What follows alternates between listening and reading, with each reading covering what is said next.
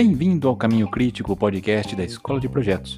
Nossa missão é levar o conhecimento fundamental e prático em gerenciamento de projetos do empreendedor individual ao colaborador da multinacional. E no episódio de hoje nós vamos falar de riscos, numa pegada bem didática.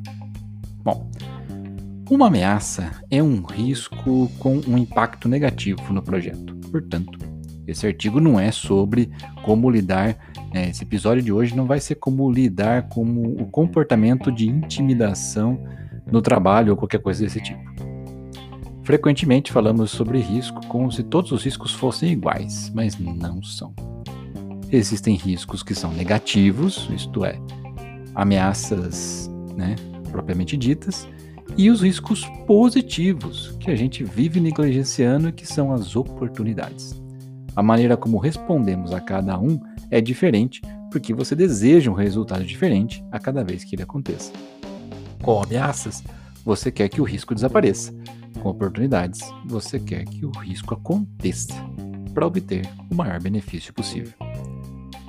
Então, no episódio de hoje, nós vamos citar aqui as opções de resposta aos riscos que são percebidos como uma ameaça ao projeto.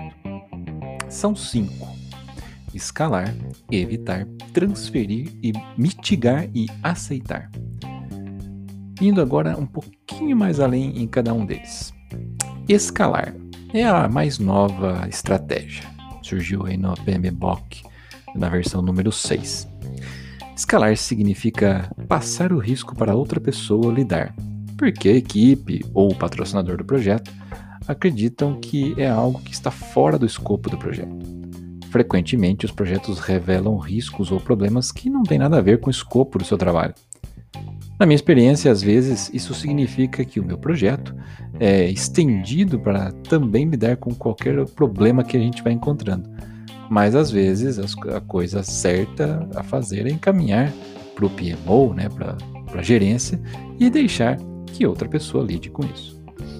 Essa também é uma estratégia apropriada se a resposta ao risco que você está considerando exigir mais do que o nível de autoridade que você tem dentro da equipe. Basicamente, você está transferindo o risco para a equipe de gerenciamento do programa, do portfólio, enfim, embora contribua para a resposta, não é mais o seu risco, não é mais a sua tarefa é, rastrear e gerenciar esse risco. Evitar. Você pode evitar um risco se mudar seus planos para que isso não aconteça.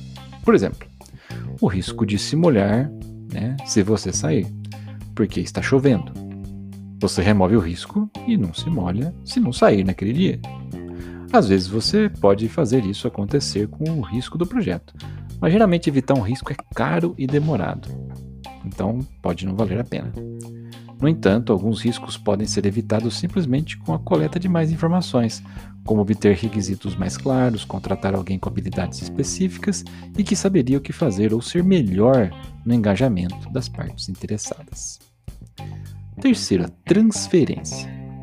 Transferir o risco significa transferi-lo para outra pessoa, outra parte gerenciá-lo. E o exemplo normalmente que a gente dá é o seguro. Você pode transferir o risco, troca de uma taxa, para uma seguradora, que então assume o risco em seu nome. Algo semelhante acontece quando você redige garantias em contratos. A outra parte assume o risco em troca de algum tipo de consideração de sua parte. Quarto, mitigar. Isso é o que normalmente pensamos quando se trata de gerenciamento de risco, e frequentemente, internamente, pelo menos nos meus projetos, falamos sobre mitigação de risco em vez de gerenciamento de risco, porque é o que a gente acaba fazendo com mais frequência.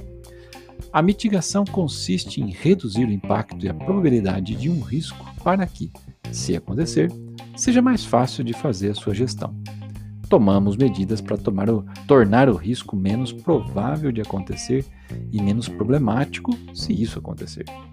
Por exemplo, podemos fazer mais testes, adicionar mais recursos a uma tarefa do projeto, revisar com mais detalhes, submeter um processo a uma auditoria interna ou revisar por partes, por pares e assim por diante. Criamos planos e políticas de backup e criamos redundância no sistema para que, se algo der errado, seja mais fácil lidar e colocar o projeto de volta nos trilhos sem uma grande interrupção. Quinto e último, aceitar. Finalmente, você pode escolher não fazer nada. Essa é uma resposta apropriada para riscos pequenos e de baixo nível. É também uma resposta temporária a riscos que provavelmente vão acontecer no futuro muito distante, mas que ainda não é necessário perder tempo preparando uma resposta. Você pode reservar tempo e dinheiro para se preparar e lidar, e lidar com esse risco, no mínimo, se não puder fazer mais nada. No entanto, é importante monitorar os riscos quando você escolheu a aceitação como estratégia, porque algo pode mudar no futuro e vai tornar ele uma opção menos atraente. Mantenha esses riscos sob revisão e adapte a sua estratégia conforme necessário para garantir que você ainda esteja fazendo a coisa certa para o projeto. Todas as respostas aos riscos podem ser combinadas se for apropriado tomar duas ou três ações. Você pode até ter diferentes pessoas responsáveis por realizar ações diferentes, embora eu prefira ter um proprietário do risco para que alguém tenha uma visão completa do que está acontecendo.